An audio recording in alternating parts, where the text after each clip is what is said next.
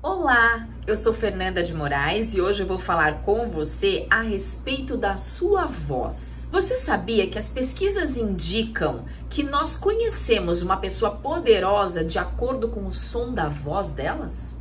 E geralmente, quando nós nos preparamos para uma apresentação, para uma reunião, para uma aula, para apresentação de um trabalho, geralmente nós planejamos as palavras que nós usamos e a roupa que nós vamos vestir e não damos tanta atenção para o som da voz.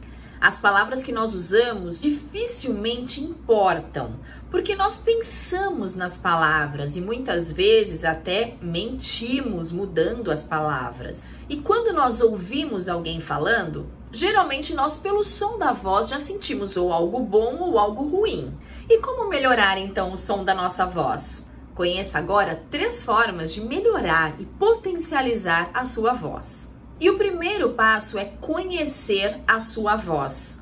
Como você se comunica nas diferentes situações do dia a dia? Com a família, com o seu chefe, com o seu time, com seus amigos? Será que a voz muda nesses diferentes contextos? Provavelmente sim. E a minha sugestão é você gravar um trecho da sua fala, da sua conversa, nessas diferentes situações e observar de que forma as emoções afetam a sua voz. Conhecendo, fica mais fácil de eu driblar e eu conseguir mudar a voz de acordo com a situação. Para eu ter uma voz poderosa, preciso potencializar a minha respiração. E como você respira? Já parou para prestar atenção? Fique agora em silêncio e preste atenção na sua respiração. Coloque uma das mãos sobre o peito e a outra mão sobre o abdômen e observe o que se movimenta mais, o peito ou o abdômen. Se a sua resposta foi o peito, provavelmente não é o melhor tipo de respiração para eu me comunicar. O ideal é que eu tenha uma respiração mais baixa, chamada de costodiafragmática, em que existe um aumento das costelas e uma movimentação do diafragma, que eu vou demonstrar para você agora. Muito bem. Quando você inspirar, sinta o abdômen crescer. E quando você expirar, ele encolhe dessa forma. Soltando o ar mais uma vez. Solta o ar. Quando nós usamos esse tipo de respiração, eu tenho muito mais ar para usar na minha voz, para variar a voz e até o volume. Eu consigo controlar para falar mais baixo ou falar mais forte.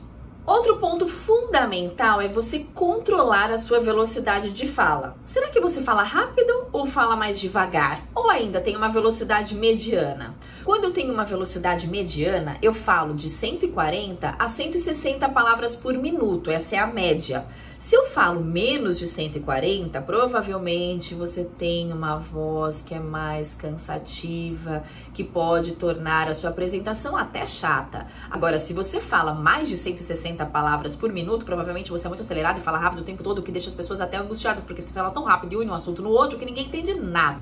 E uma boa forma de treinar a velocidade de fala é você ler um texto de um assunto que você goste, procurando enfatizar as palavras que são importantes, pronunciar de uma maneira que seja clara. E isso facilita a compreensão do outro. Isso força você a pronunciar bem, a controlar a velocidade e a facilitar a compreensão do seu ouvinte. Coloque em prática esses três pontos que nós conversamos hoje e não esqueça, a sua voz pode mudar a sua vida. Então, dê voz às suas ideias.